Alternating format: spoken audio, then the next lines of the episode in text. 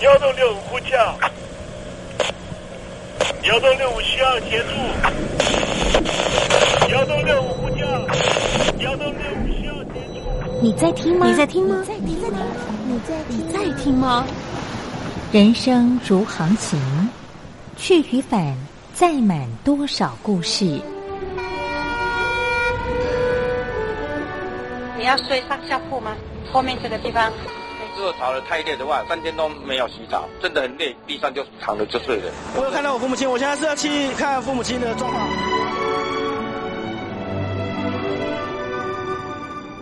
聆听故事湾，让每个故事找到属于自己的码头。我到了那儿以后，我们就往妈妈家去。我一到那边，就感觉我妈妈已经她能够活活下来都不容易，我知道。她没她没跟我讲，我也不敢问，好好苦。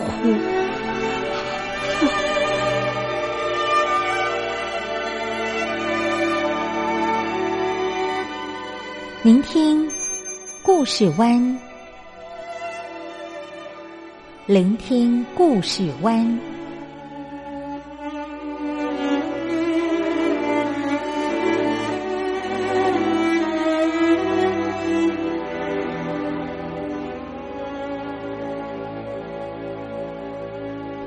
故事总有一个停泊的港湾。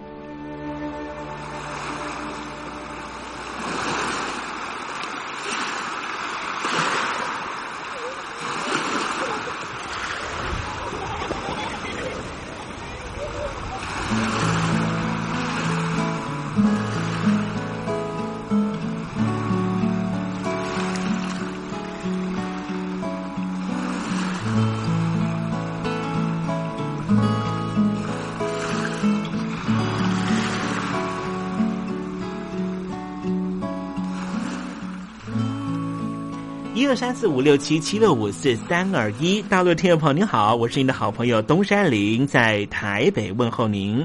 正在为您进行的栏目就是聆听故事湾，一二三四五六七七六五四三二一，全年无休，每天在空中为您服务。您在每天的凌晨三点十分，或是傍晚的六点十分，都可以在光华之声频道收听到这个栏目。聆听寰宇趋势，不用太多解释，因为聪明的你心中自有诠释。亲爱的听众朋友，我们的节目早晚各一次，听众朋友你可以选择最适宜的时间，和东山林共度这短暂的五十分钟的时光，就在光华之声的频道空中相见。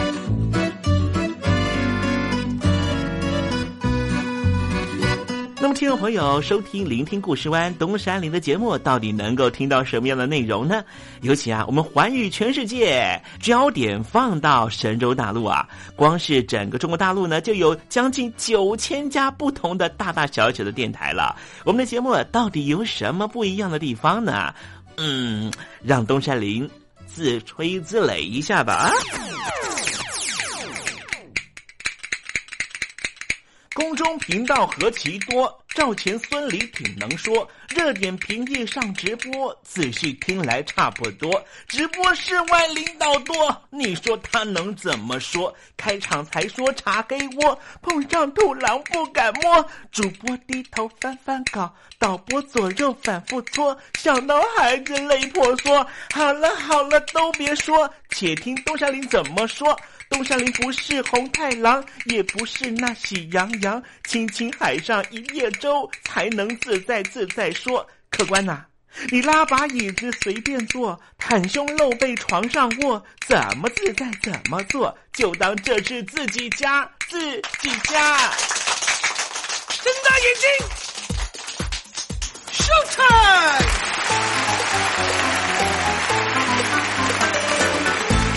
time！Hello，听众朋友你好，我是你的好朋友东山林，在台北问候您。正在为您进行的栏目就是聆听故事湾啦。为什么节目的开场要这样的隆重呢？因为在凌晨三点钟的时候才进行我们的节目啊。听众朋友可能正在打瞌睡之中，或是呢在睡梦之中，所以呢要赶快把听众朋友呢让那瞌睡虫踢到九霄云外啦。听众朋友，今天的节目非常的精彩，千万不要错过喽。那么精彩的内容到底包含了什么呢？赶快让东山林为您报告。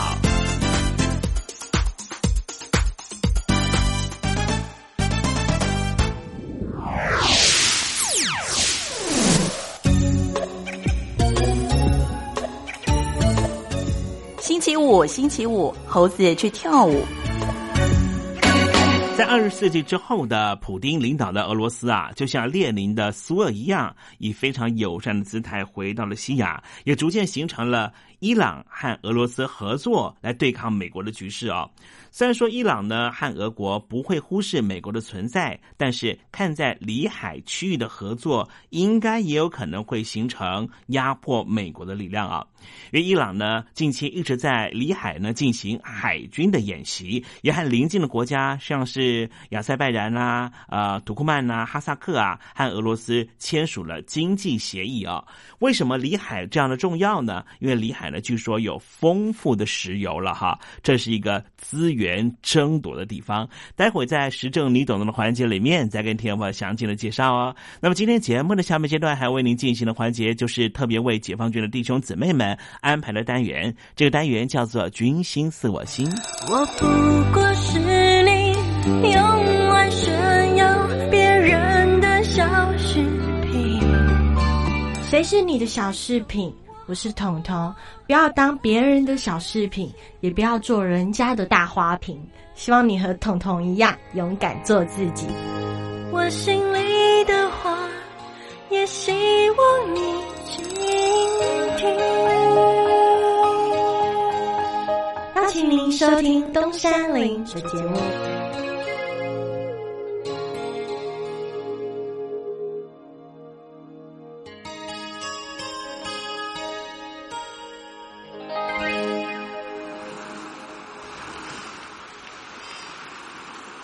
这里是光华之声，在台北发音。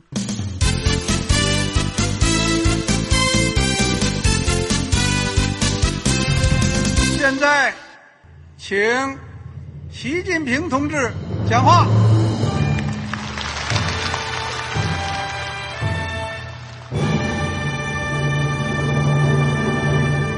中国梦必须紧紧依靠人民来实现。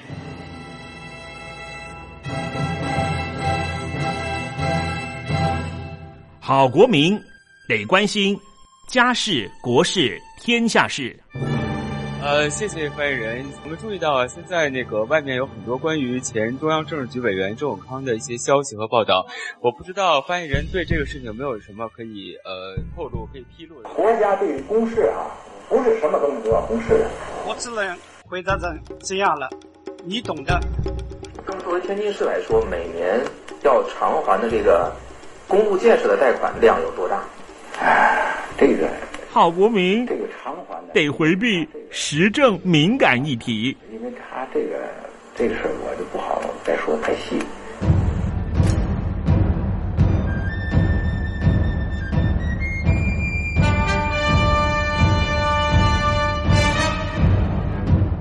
我们要坚持人民当家作主，坚持人民主体地位。任何官方不宜说太细，期望您体谅的话题，尽在时政，你懂的。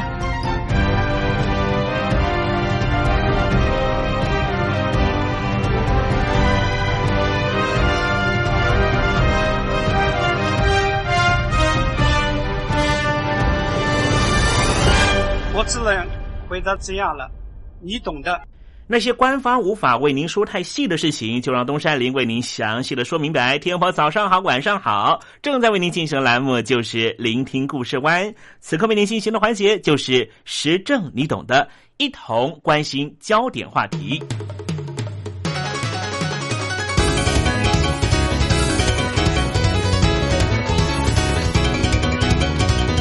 先前在节目里面，东山林曾经跟听众朋友介绍过中亚地区的特殊性，邻近的地缘政治也非常的复杂。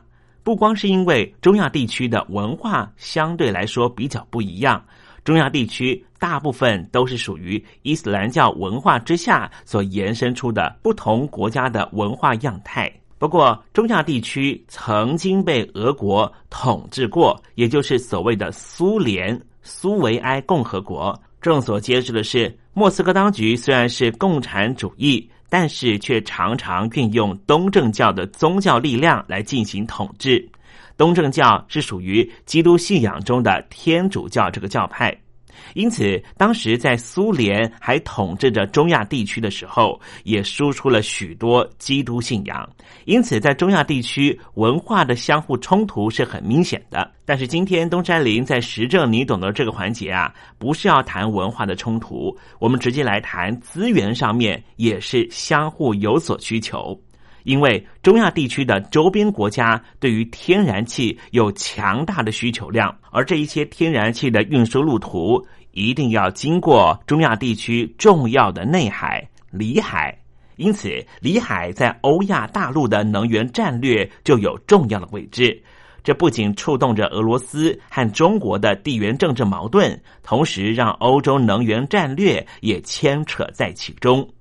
里海位在俄罗斯、哈萨克、土库曼、亚塞拜然和伊朗所围绕的海域。这个区域是原油的主要蕴藏地点之一，因为里海是世界上唯一封闭的海洋，所以可以被视为是湖泊。在中古时期，居住在亚塞拜然首都巴库的居民发现了里海上常常有不明的火焰在晚上熊熊燃烧。在马可波罗游记里面也记载了巴库的里海水火同源的景象。原因就是从海底冒出了油气自燃现象。在十九世纪末，汽油引擎尚未使用之前，石油主要的用途是用于燃油灯的照明。当时最大的燃油使用市场之一，就是日照时间不长的俄罗斯帝国。而燃油的主要生产者，第一名是美国的洛克菲勒创立的标准石油，其次就是诺贝尔兄弟在巴库设立的石油生产基地。二十世纪汽车工业迅速发展之后，石油的需求量大幅增加，勘察技术也提升了，这使得各国对于石油开采兴趣大增。中东的石油蕴藏量在二十世纪初相继被发现之后。石油公司也排除地形和天候的不利因素，在阿拉斯加、北海石油也相继发现石油之后，更使得全球进入了石油年代。除了石油生产之外，用于供暖发电的天然气也和石油蕴藏有生产关系，并且和石油同时归于二十一世纪的能源战略要素。目前，石油和天然气生产和外销金额，除了位在波斯湾中东地区的沙地阿拉伯、伊朗和伊拉克等国为主之外，还有位于里海沿岸的俄罗斯、亚塞拜然、哈萨克和土库曼为主的前苏联国家，也是独立国协的会员国之一。一般而言，能源产业能够让里海这四个前苏联国家归类于独立国家国协地区。根据二零一八年英国石油的研究统计，以全球石油储存量为标准，中东地区占有百分之四十七点六，独立国家国协区占有百分之二十七点八，美洲占有十三点三百分比，亚太地区占有百分之二点八，欧洲地区非常少，只有百分之零点八。以石油生产量而言。中东地区还是排名第一位，占有百分之三十四点一；独立国家国协区排名第二，占有百分之十五点四；美洲第三，占有百分之二十一点七；亚洲第四，占有百分之八点五；欧洲排名最后，只有百分之三点八。但是以全球石油消费来说，亚太地区却是第一名，占有百分之三十四点二。美洲地区第二名占有百分之二十四点七，接下来第三位是欧洲，第四位是中东，第四名独立国家国协区占有第五位。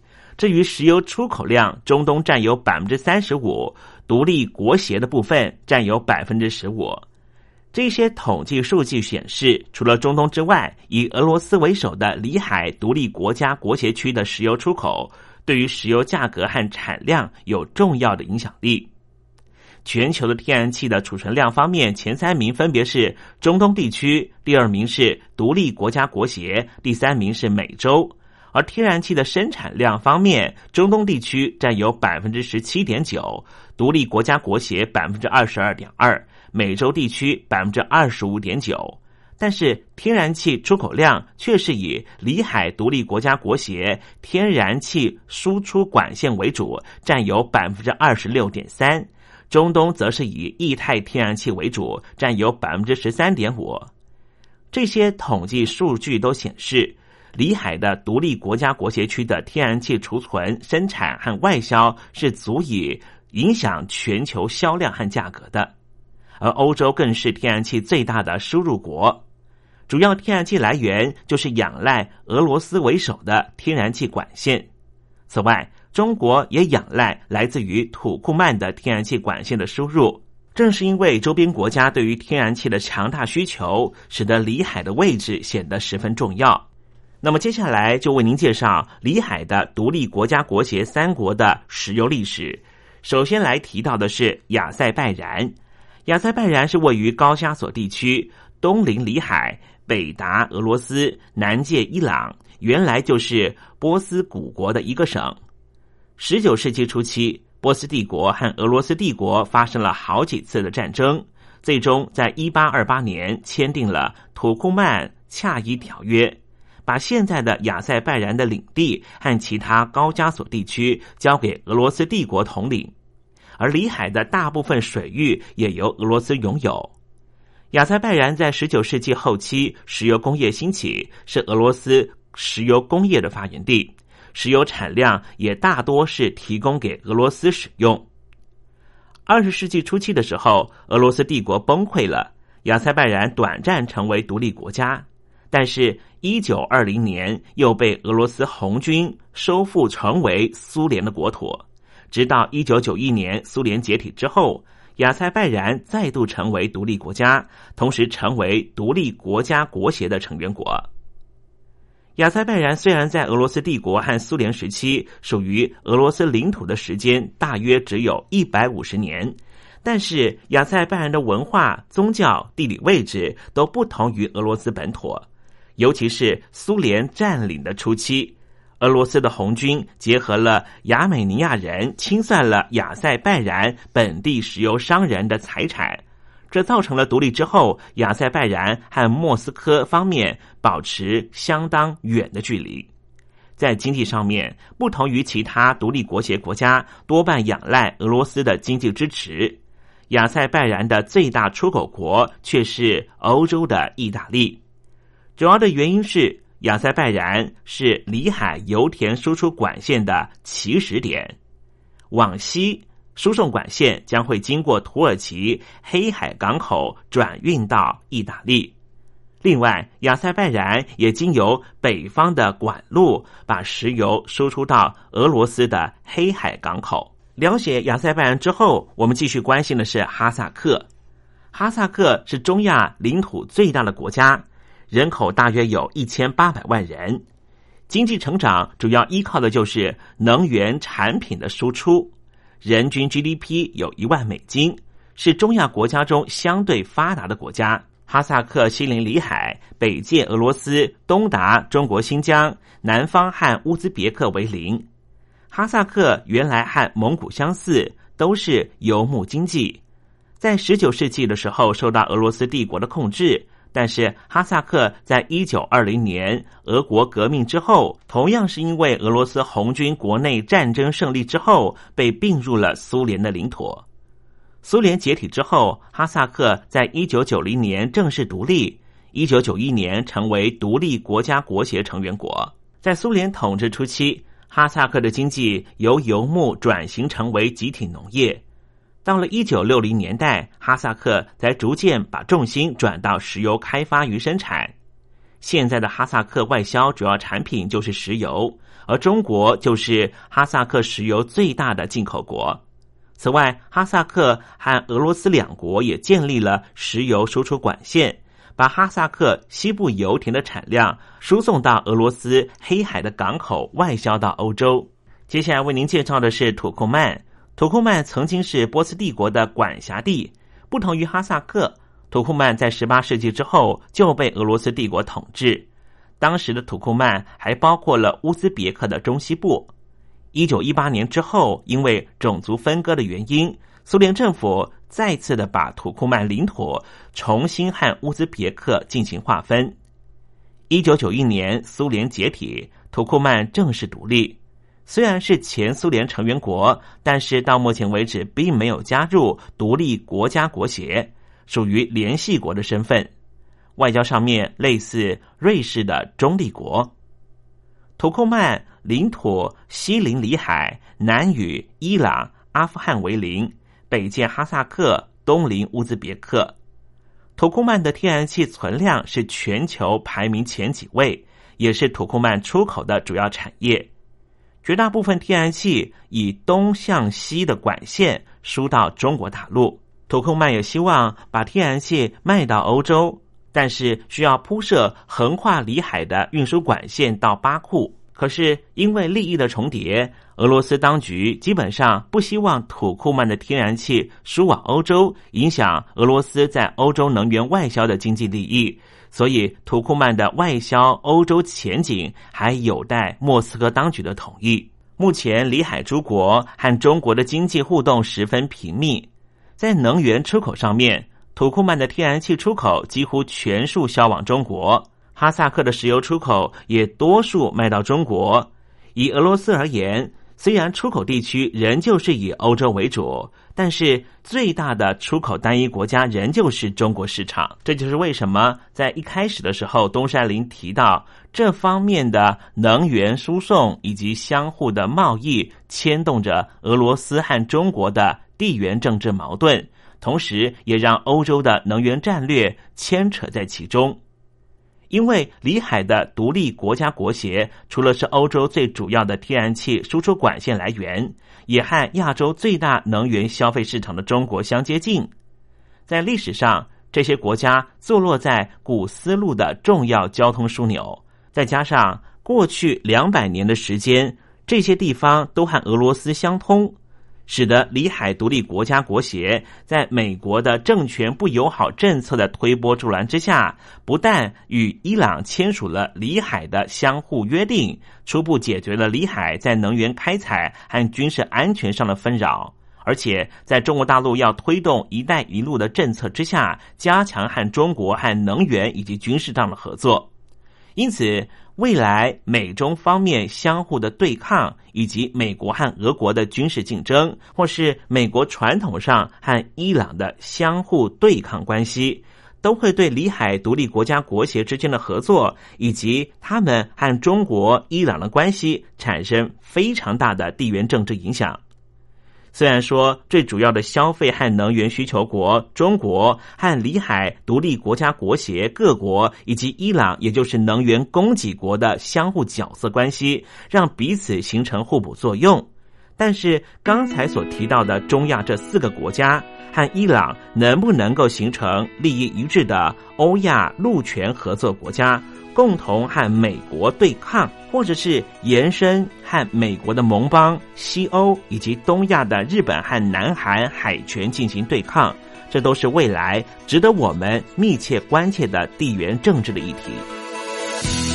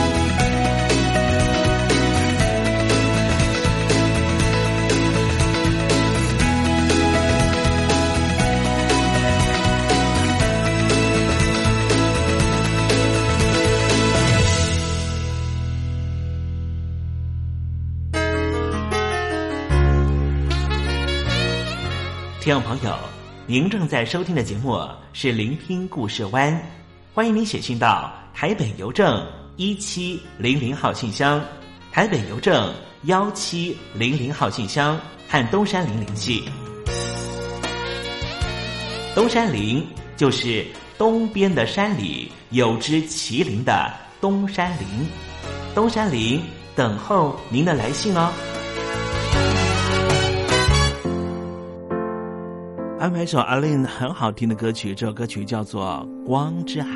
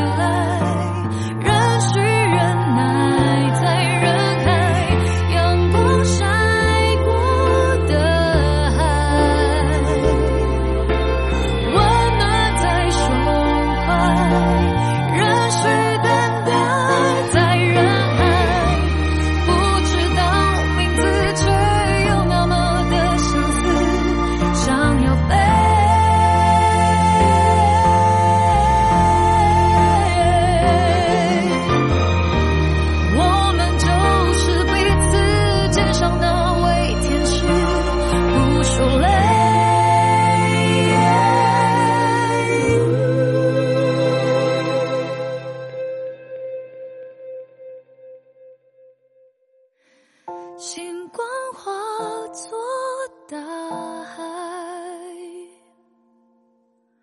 站上自己舞台，痛过才痛快，终于盛开，凭着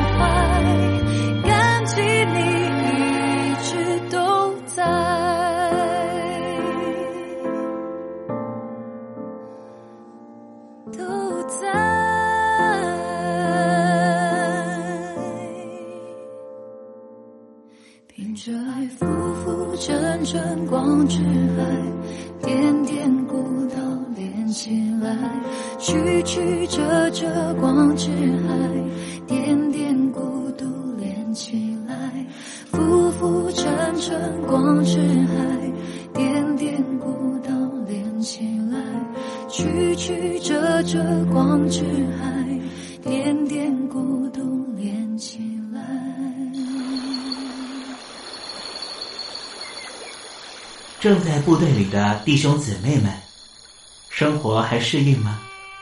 吃的还习惯吗？有家乡味吗？夜里爬得起身吗？床好不好睡呢？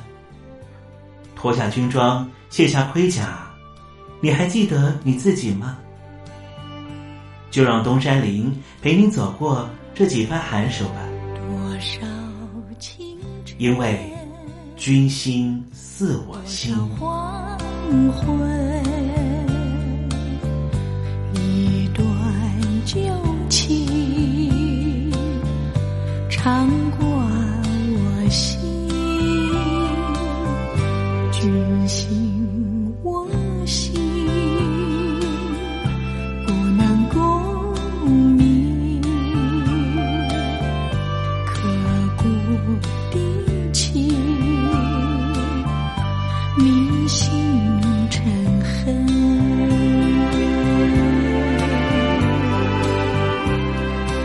军心似我心。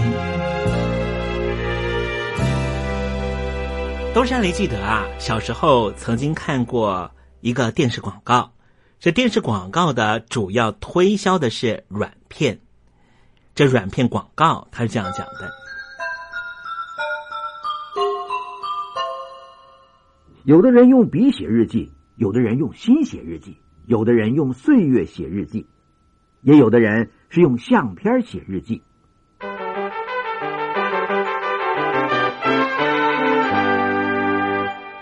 有参军经验的听众朋友，应该都有这样的感觉。还没有到部队之前，可能是草莓族，但是离开部队之后，变成了铁铮铮的汉子。达到这样的成果，是由无数的汗水所积累而成的。不过，说实话，现在有时候想到一些特殊的经验的时候啊，好像对于细节也不太记得清楚了。我想，随着年岁的越来越增长啊，过去那一段非常精彩的参军岁月，也许什么都记不得了。东山林想跟现在正在部队里面的朋友说句话：如果可以的话，提起笔来，把你现在的经历写下来吧。今天在节目里面，东山林特别邀请到的是。在四十年前啊，他曾经是非常知名的民歌手，而现在呢，他已经成为非常精彩人生的企业经理人。他就是李建富先生，由他来告诉我们他自己如何看待参军经验。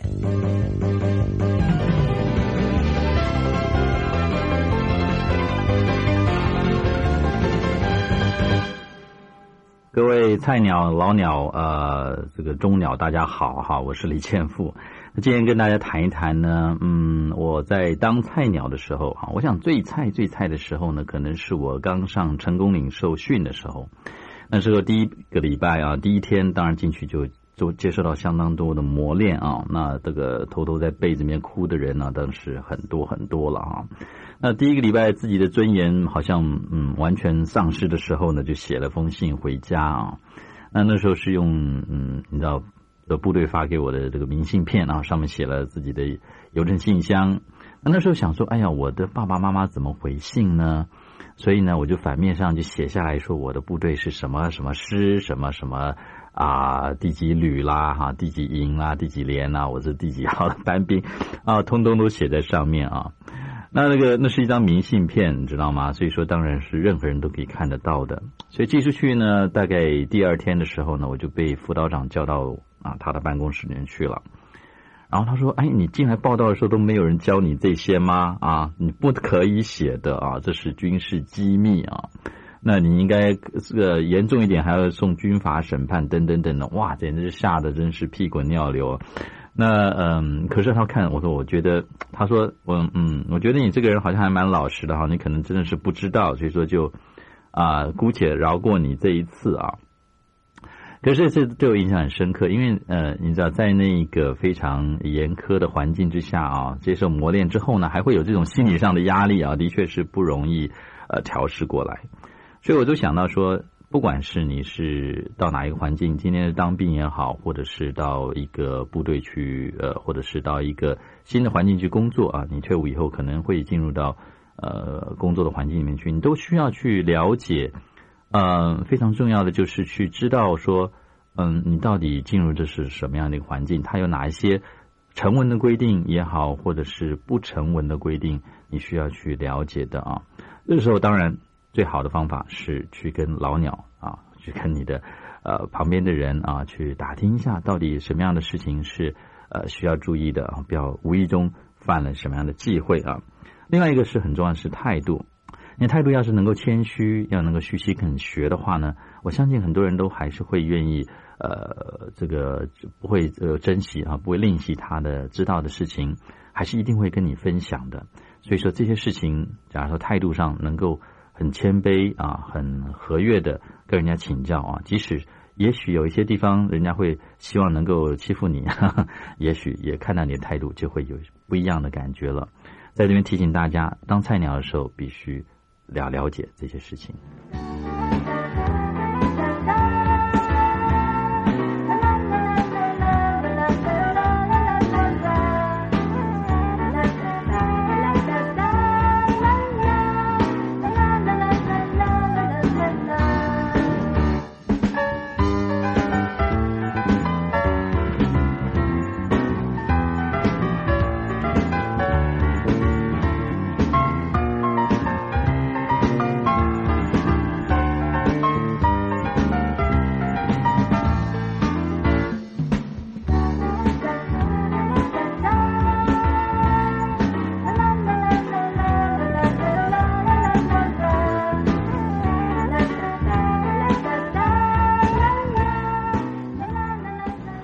是在参军刚刚进去部队的过程里，你是菜鸟；进到社会以后，担任社会新鲜人，在一家公司里面，你也是菜鸟。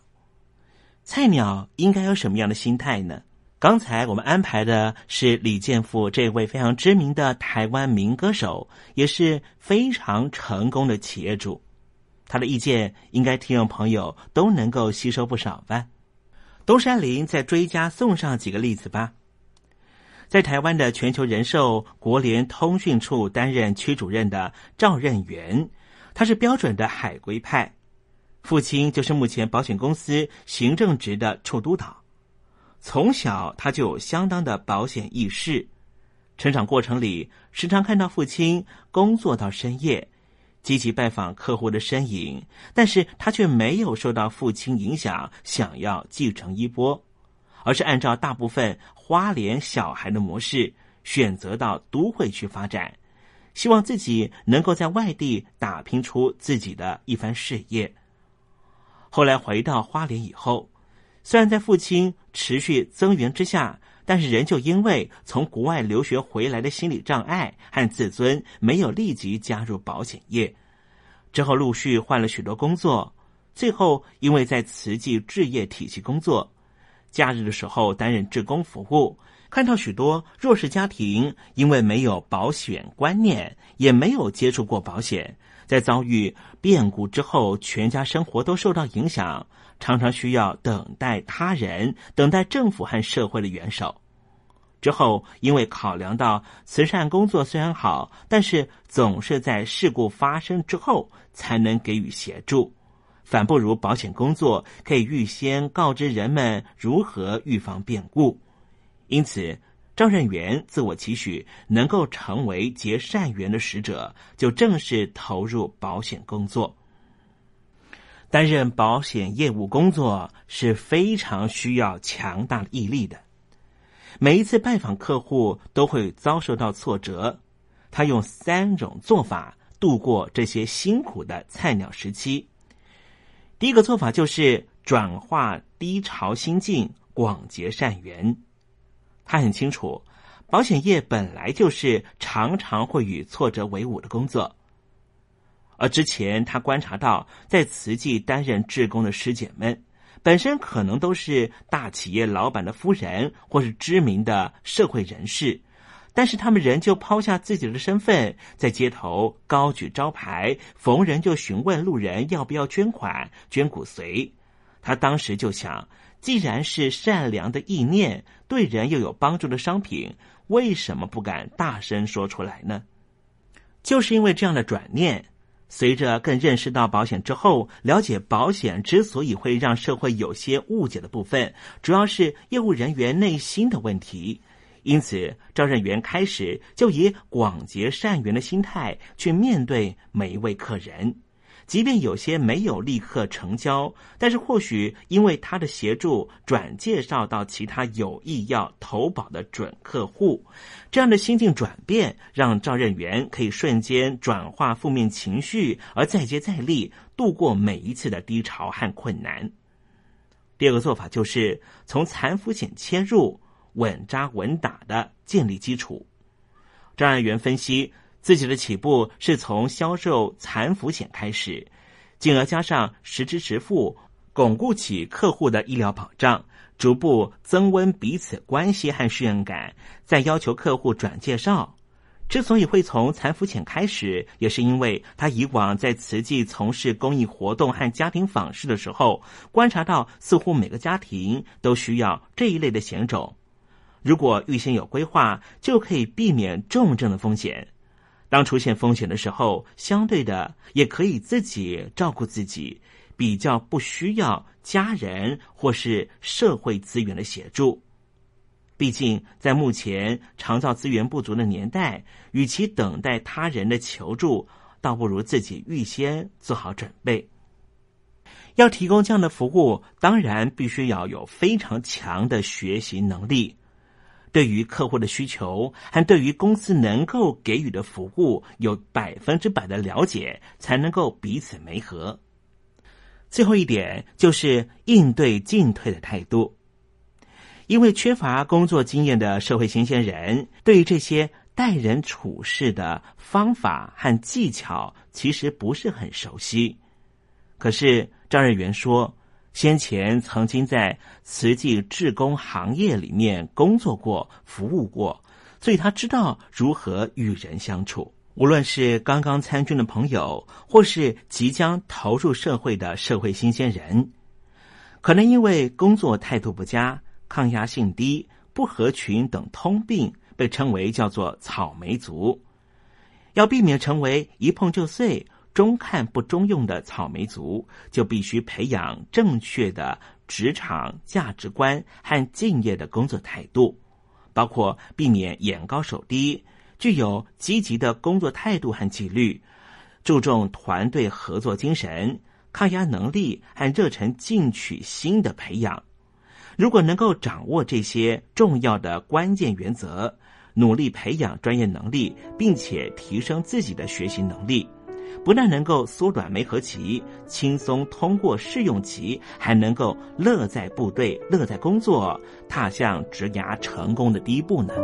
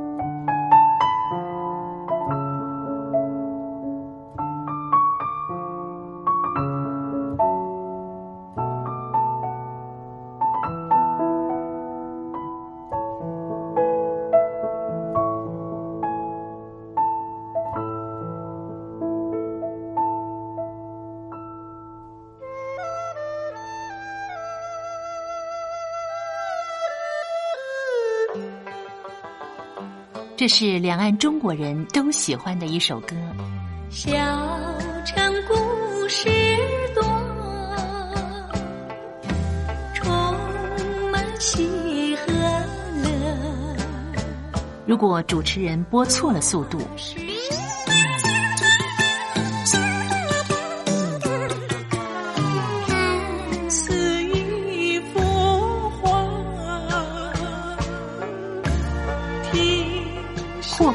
慢的走调歌曲，都不是听众喜欢的。人生境界真善美，真理高阔。两岸和谐关系也得循序渐进，快慢相宜。小城故事真不错，请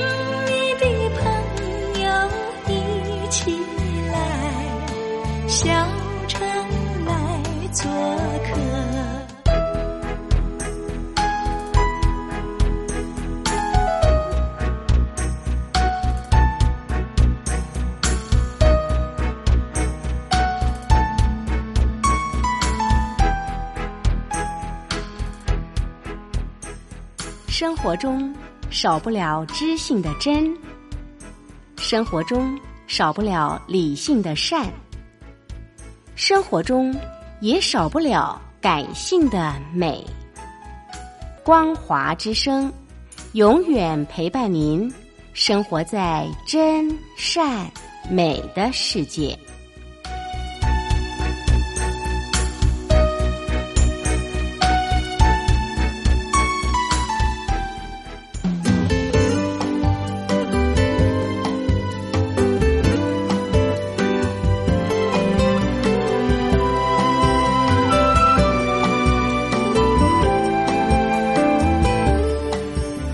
时间又到了要说再见的时刻。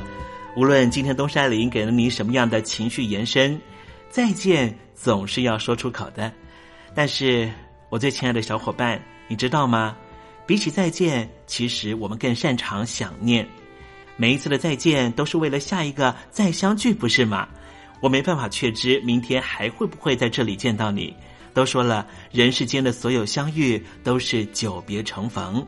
不管说再见之后，你会遭遇什么人，会见到什么样的风景。